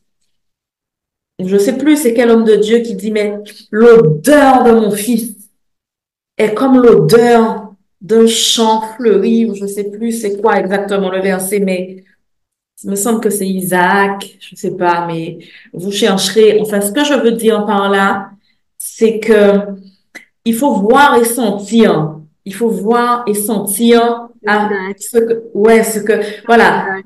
L'odeur de mon fils est comme l'odeur d'un champ que le Seigneur a béni.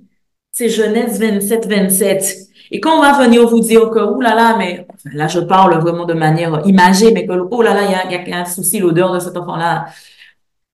Si le Seigneur vous a permis spirituellement, prophétiquement de sentir moi, je lui rends grâce parce que prophétiquement, hein, mais là, c'est vraiment si j'ai pas foiré la direction, c'est vraiment parce que prophétiquement, il m'a permis de détecter dans le spirituel des choses que personne d'autre ne voyait quand je suis devenue maman. Et je leur disais, et ils me disaient, mais non, Michael, mais non. Je disais au papa, je disais même à, la mamie, et puis ils voyaient pas les mêmes choses que moi. Je savais, c'était implémenté dans mon cœur, et j'ai compris après que c'était prophétique.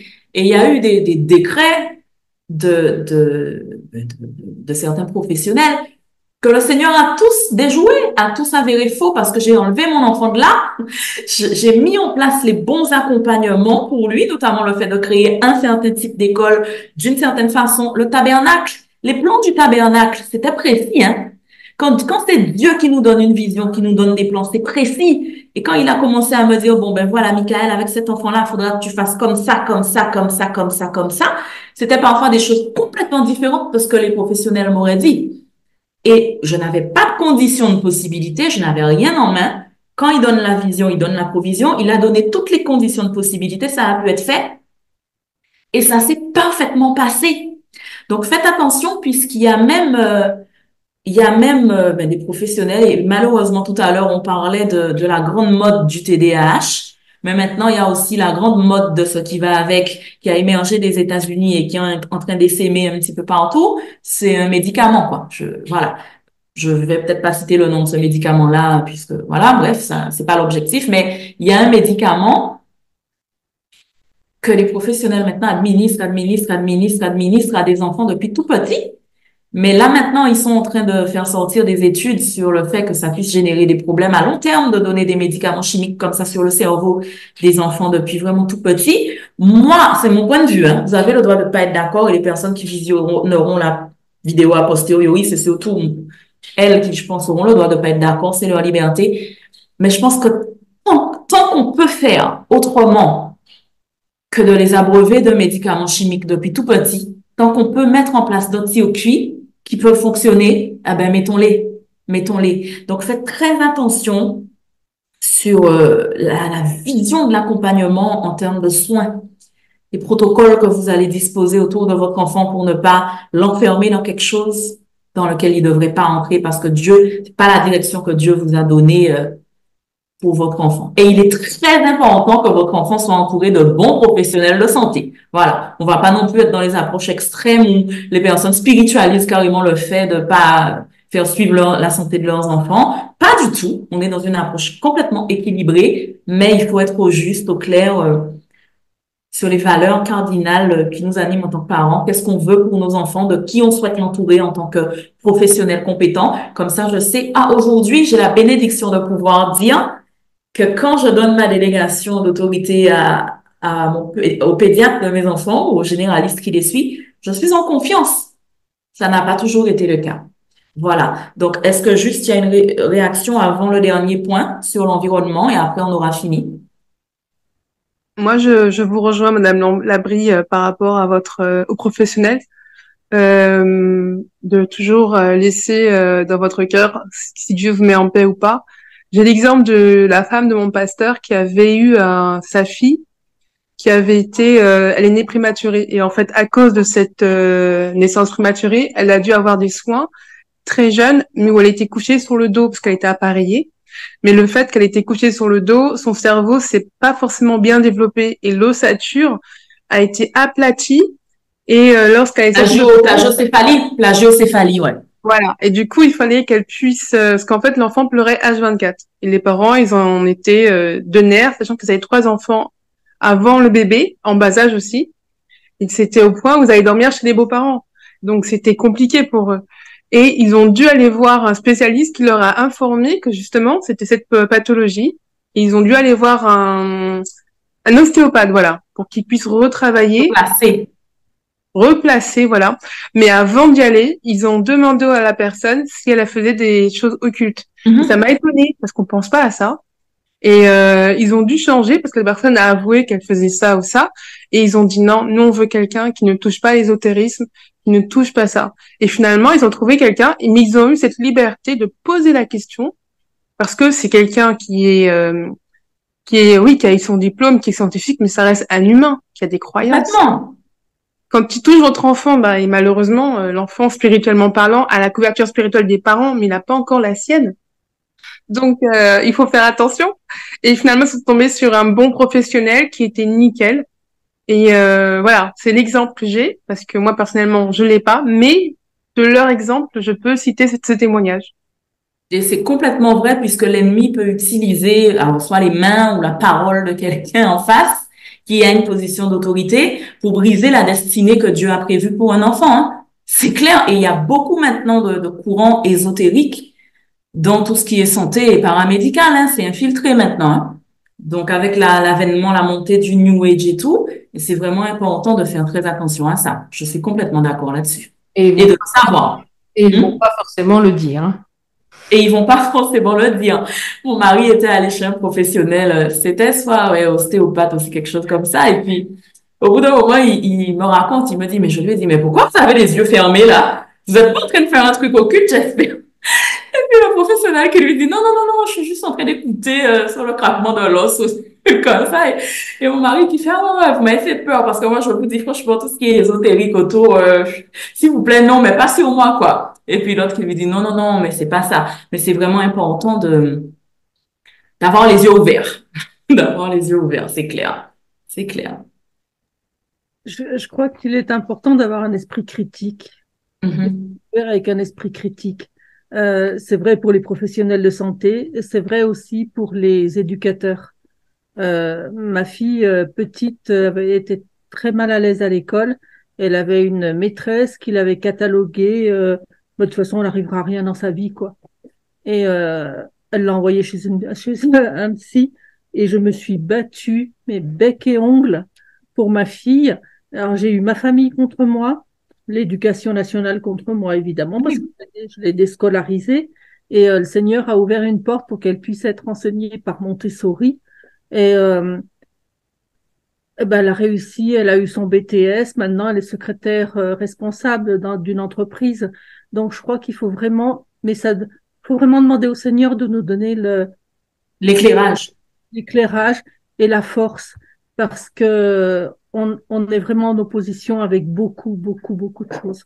Moi, la, plus grande opposition que j'ai eue, ça a été ma famille. J'ai été euh, vouée à je ne sais quoi euh, parce que je déscolarisais ma fille. Faut être prêt à ce combat-là aussi. Et c'est pas facile.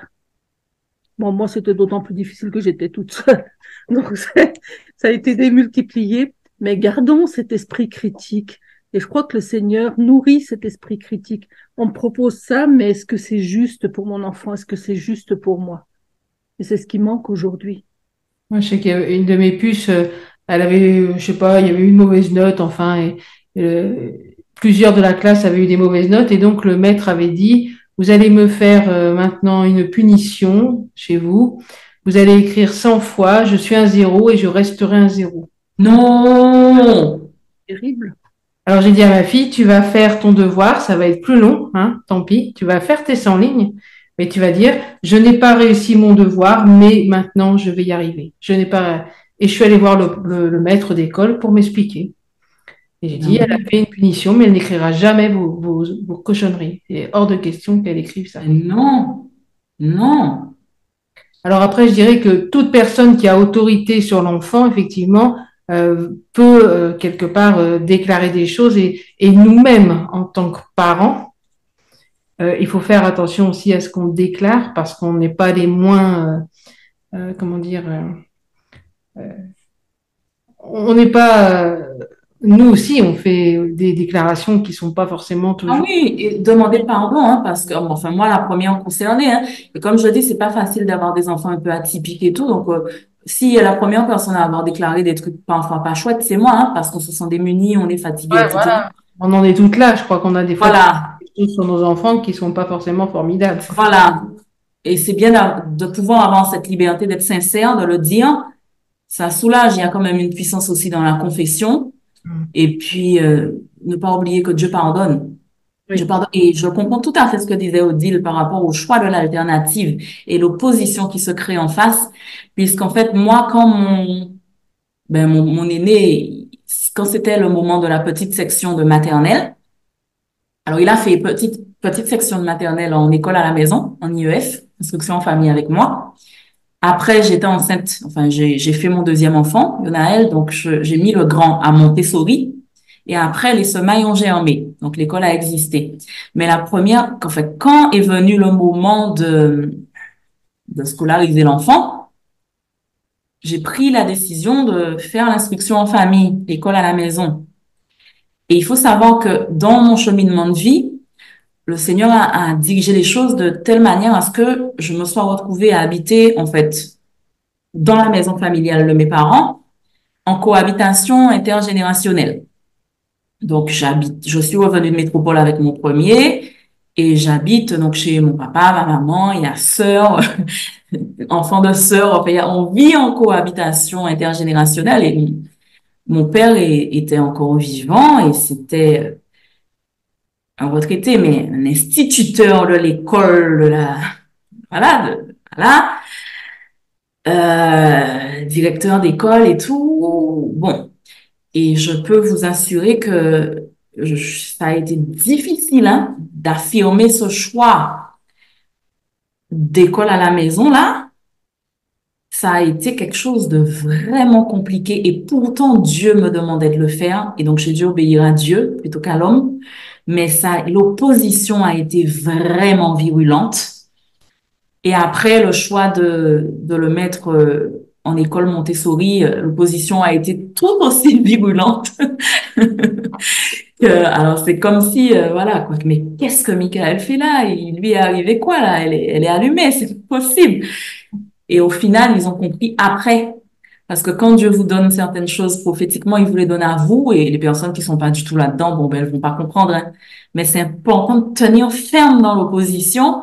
Et après, après, avec les années, avec le brisement, tout ça, sur la fin, et après, je vous ai même pas, je vous ai épargné le truc, mais aussi quand, quand ça a été le sujet de, de créer une école chrétienne, alors là, je, je, Enfin, il, a dû se dire que mais elle va m'achever cette enfant-là. Franchement, qu'est-ce qu'elle fait là, quoi? Franchement, tout ce que j'ai investi dans la vie de cet enfant-là, mais qu'est-ce qu'elle fait là? Elle va, elle va me terminer. Et au final, le Saint-Esprit a travaillé son cœur. Et avant sa mort, il nous a bénis pour l'école chrétienne et il nous a dit que ça correspond effectivement à, à une certaine vision de la vie. Et il avait compris. Donc, il faut vraiment rester, parce que si j'avais fait preuve de, fébrilité ou de fragilité face à cette opposition-là, qui avait un poids sérieux, hein, j'aurais peut-être capitulé, j'aurais cédé. Donc, il fallait vraiment jongler, parce que moi aussi, j'ai un fort caractère, j'ai un fort tempérament, et lui, c'était un lion. Donc, j'étais chez lui en tant qu'enfant, mais je suis maman et responsable de mon foyer. Mon foyer n'est pas sous l'autorité de mon père, donc il fallait vraiment articuler ce jonglage et, et trouver le point de patinage. Mais le Saint-Esprit a été fidèle, les choses se sont faites et euh, elles se sont dénouées dans la paix. Donc, tenons ferme même dans l'opposition. Le Seigneur est fidèle et puis il va ouvrir la voie. Il incline les cœurs des rois. Donc voilà. Je viens sur le dernier point pour qu'on puisse terminer pour euh, libérer les personnes pour midi. L'environnement. Favoriser un environnement optimal. Donc déjà, ça va vouloir dire un environnement sécurisé c'est important de sécuriser le périmètre, hein, parce qu'un enfant, par définition, c'est un explorateur. Il apprend avec ses sens. Donc, il y a vraiment une pédagogie de la sensorialité qui va faire que l'enfant, il va toucher, il va goûter, il va faire certaines choses. Donc, vraiment, gérer la sécurité au mieux. Alors, on est, on est jamais à l'abri de, rien, mais prévenir et limiter le risque d'accident domestique quand même. Prendre cette responsabilité-là autant que faire se peut. Et euh, toujours en termes d'environnement, dans le fait de favoriser un environnement optimal, favoriser les activités en extérieur. Donc, la psychologie et la médecine ont montré les effets euh, favorables, positifs des activités extérieures sur le développement de l'enfant, sur ses apprentissages, mais aussi ils ont décrit des troubles liés au déficit de relation à la nature. Donc, donc c'est vraiment important que l'enfant il puisse euh, passer du temps dehors euh, il apprend par le mouvement, il apprend par les leçons de choses, il apprend euh, par l'exploration. La relation à la nature interfère aussi avec certaines choses. Par exemple, le soleil. Si on prend basiquement le soleil, eh bien, le manque d'exposition au soleil, ça génère une carence en vitamine D. Donc, c'est important la vitamine D pour que l'enfant grandisse bien. Donc, euh, la diminution drastique du temps passé à l'air libre, parce que maintenant ils sont tous derrière leur écran, bien ça a généré une prévalence accrue de divers troubles du comportement et de dysfonctionnement physique. Il y a des études qui ont été menées par rapport à ça. Donc le contact avec la nature, même si on n'a pas, ben nous on a la bénédiction d'avoir un jardin, donc j'essaie de faire en sorte qu'il soit un peu beaucoup dehors quand même. Mais même si on n'a pas de grands moyens euh, financiers ou pas de jardin, on peut faire des choses gratuites. Nous on est dans les îles, pendant les vacances, là, on a eu 15 jours de vacances, on arrive au terme, ben, pendant les vacances, on a mis en place quelque chose avec la mamie, c'était le goûter à la plage. Donc, on partait à 4 heures, on se baignait pas, hein, mais euh, il jouait dans le sable, il ramassait des petits crabes, des coquillages, des pierres, des petites choses. On prenait le goûter en plein air et l'iode, l'air salin, c'est bon pour les poumons et tous les oligo-éléments, tout ça. Donc, sans argent, quoi. Sans argent, c'est gratuit. On allait, on se posait sous un carbet et puis c'est fait. Quand je vivais euh, à Rambouillet, bon là, j'ai la, la bénédiction d'être dans une maison, euh, enfin, l'habitation familiale, là, une grande maison individuelle avec jardin, mais à Rambouillet, dans les Yvelines, j'étais dans un tout petit appartement. Mais j'allais au parc du château de Rambouillet. Je partais avec l'enfant à 4 heures, on voyait les oies, on voyait les cygnes, on voyait le lac, il y avait les arbres et tout ça. Donc, ça procure le contact avec la nature, le cadre verdoyant, ça procure de l'apaisement, du ressourcement. La présence d'arbres diminue le, stress, booste le système immunitaire, diminue l'hyperactivité, puisqu'en nature, on peut se dépenser, et a un impact positif sur le système nerveux. Et du point de vue scientifique aussi, quand on est euh, imprégné dans, dans la nature, enfin, dans l'environnement naturel, il y a des ions négatifs par rapport euh, à la végétation, tout ça. Hein? Et les ions négatifs ont une incidence favorisante sur le sommeil et la concentration. Donc, euh, sortir un petit peu les enfants de la maison, même sans argent, euh, en France hexagonale, il y a plein de choses euh, gratuites partout, des parcs, des jardins publics, toutes sortes de choses. Et nous, dans les îles, franchement, on peut se poser sur une plage, euh, on peut on peut faire plein de choses. Et puis il y a quelques parcs aussi. Voilà, il y a des choses gratuites à faire sans sans forcément des moyens onéreux. Déployer de moyens onéreux financièrement parlant, si c'est pas dans nos cordes, on peut faire en sorte de, de faire nos enfants évoluer au contact de la nature pour juste euh, se, se, dynamiser un peu, puis faire une marche en forêt, faire un, petit quelque chose, c'est un requin qui c'est très très bon pour euh, pour le corps, les besoins du corps. Donc voilà, on parvient au terme de, de ce mini module. la première partie sur les besoins fondamentaux de l'enfant, les besoins du corps. On va se retrouver dans plusieurs semaines sur euh, les besoins de l'âme qu'on va faire en partie 1 et partie 2 pour pas être trop longue. Et en dernière instance, on fera les besoins de l'esprit afin que tout l'être, esprit, âme et corps, soit appréhendé conformément à, l'écriture et qu'il n'y ait pas de, de, déséquilibre. Certains vont appeler ça l'approche holistique. Voilà. Moi, je vais dire l'approche biblique de l'être, esprit, âme et corps. Voilà, voilà, voilà. J'espère que ça vous a intéressé. En tout cas, moi, j'ai été très encouragée, je dois le dire aussi, par la richesse, la pertinence de vos interventions qui étaient tout à fait complémentaires avec mes axes de développement. Et moi aussi, ça me, ça me fait beaucoup de bien d'être là. Faut pas croire que parce qu'on parle, c'est plus facile pour nous. Pas du tout. Je suis moi aussi une maman qui n'a pas la science infuse, qui a encore besoin, voilà, des apports et des unes et des autres. Euh, en situation d'exposition, bien sûr, parce que je viens parler pour défendre le royaume de Dieu. Donc, j'ai un ennemi qui ne va me faire aucun cadeau et bien évidemment, il va s'attaquer à ma progéniture puisque je parle d'éducation chrétienne. Donc, aux prières de mes sœurs aussi, voilà, afin que qu'on soit des tisseuses de maillage et qu'on puisse vraiment s'exhorter, s'édifier, s'encourager mutuellement. J'espère que c'est cette petite heure et demie passée ensemble vous a fait autant de bien qu'à moi. Voilà, et demeurez béni. Je rends le micro à Pasteur Corinne. Merci, Michael. Oui, vous avez été béni, j'en suis certaine. Alors, je dirais peut-être pour la prochaine fois, euh, mm-hmm. peut-être déjà réfléchir à des questions. Alors, euh, concernant euh, ce qui a été dit aujourd'hui, peut-être il y a des questions qui vont germer et ben, mettez-les par écrit. Comme ça, vous pourrez éventuellement les poser euh, à la prochaine fois en, avant qu'on débute la rencontre. Euh, et peut-être déjà penser aussi justement aux besoins de l'âme, euh, à peut-être vos témoignages ou aux questions et aussi que vous vous posez dans ce domaine. Voilà, invitez des femmes, n'hésitez pas à faire passer l'information.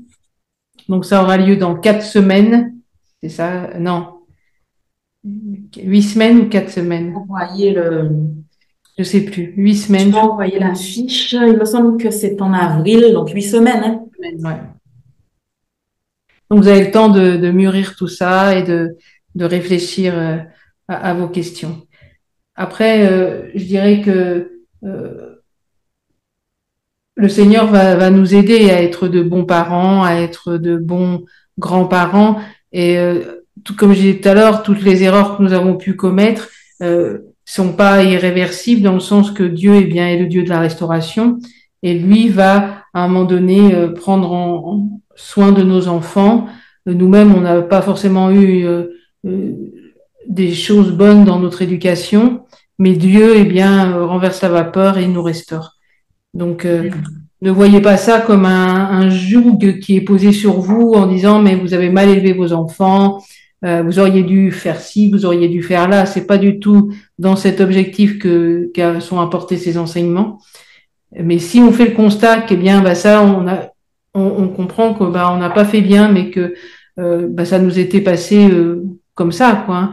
Eh bien, on peut demander pardon à Dieu et nos enfants peuvent vivre la restauration